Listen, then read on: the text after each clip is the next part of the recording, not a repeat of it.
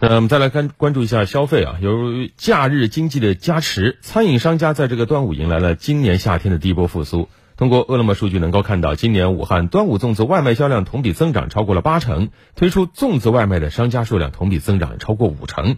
不少商家都通过实力新供给撬动今年夏天的生意复苏，端午新品口味粽子销售也非常的亮眼。嗯，那么武汉人最喜欢吃什么口味的粽子呢？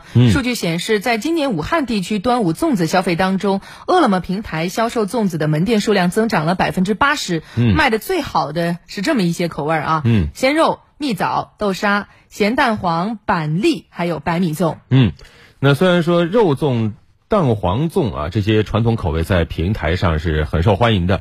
占到总体销量一半以上，但是今年呢，粽子外卖销量快速上升，也受到了大量新品供给的推动啊。说白了就是有各种各样的新口味啊。哪些我们简单说一下，看您吃过没有？乌米粽、蒙古奶酪燕麦粽、鲜花玫瑰粽，嗯，这可以有。巴蜀泡椒鲜肉粽，还有普洱蜂蜜粽以及小龙虾肉粽啊，这一系列新口味粽子都是集中亮相，也成为了大家尝鲜的新选择。其中小龙虾肉粽在武汉销量。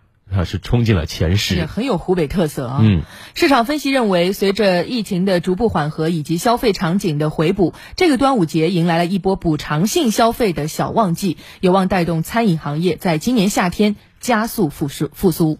这里是正在直播的焦点时刻，接下来我们过渡一小段广告，更多内容稍后送到。